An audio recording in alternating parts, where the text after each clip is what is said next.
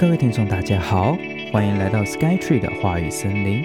今天要跟各位聊聊如何看待物理。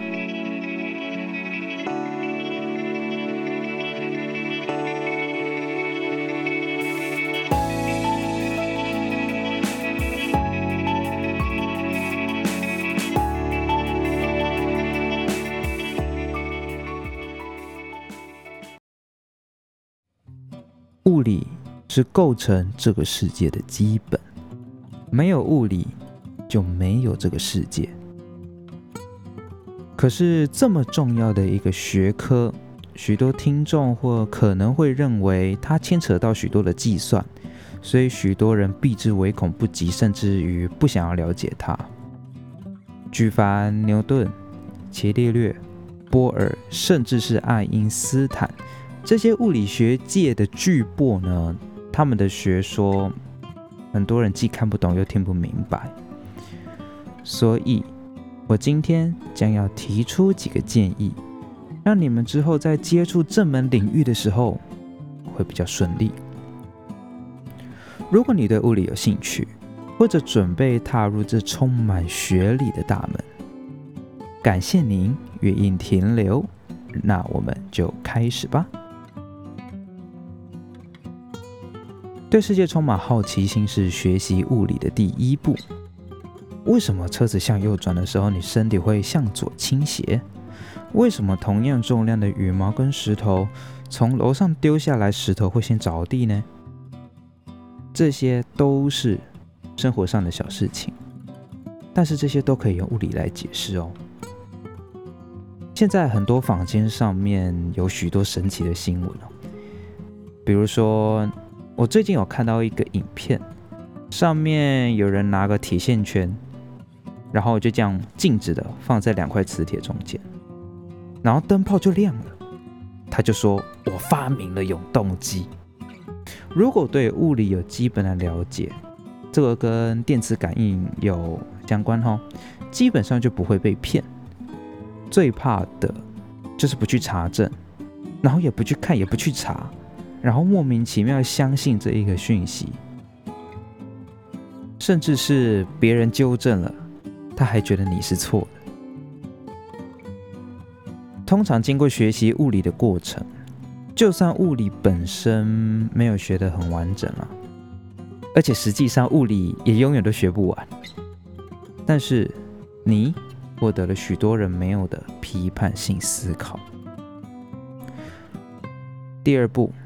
当你正式踏入物理的殿堂，并且开始学习了之后，接下来要面对的就是学习上的困难。究竟是要着重在计算上面，还是观念上面？如果问我，我一定会说，当然一定是要以观念为重。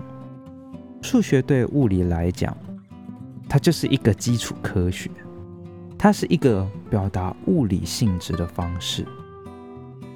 你可以把它想象成是一个语言啦，所以数学并不是说不重要。数学这个东西啊，是在学习物理的过程中必须要接触的部分，但它不是主体。其实有一个想法应该可以帮助你：如果你能看懂这个公式在表达什么物理意义，它在描述什么样的情况、什么现象，基本上。观念也没问题了。接下来，我们更深入去探讨学习物理的心理层面的问题。物理的内容无远弗届，所以难免会有想不通或读不懂的地方存在。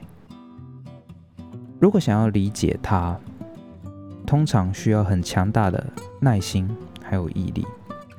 所以并不是那么多人可以坚持下去，但是我还是要提醒一下，我们有个东西很好用，它叫做网络，努力去查。当然，如果身边有物理很厉害的人，或者是老师，或者是教授，可以去跟他们讨论，最好是可以自己理解。通常很神奇的，自己消化个几次之后，就会慢慢的找到念物理的节奏。不需要高人指导，自己就可以融会贯通。再来就是阅读文本的小技巧，无论是中文版本还是英文版本，它的形容词跟副词都要特别的注意。比如说相对的运动、光滑的平面，诸如此类等等，不同的原生条件就足够构成不同的结果。所以无论是文章的叙述，或者是考试考题，都要小心再小心。最后就是大家常常搞混的定律跟定理。基本上定律它就是经由实验结果而产生的理论，它没有办法证明。因为它就是实验出来的，而定理呢，就是可以经由数学证明出来的。希望了解完这些之后，听众们也可以跟着我一起踏入这神秘又美丽的世界。我们今天的内容就到这边，欢迎各位听众与我讨论，非常荣幸介入您忙碌的生活。我们下次再见，Goodbye。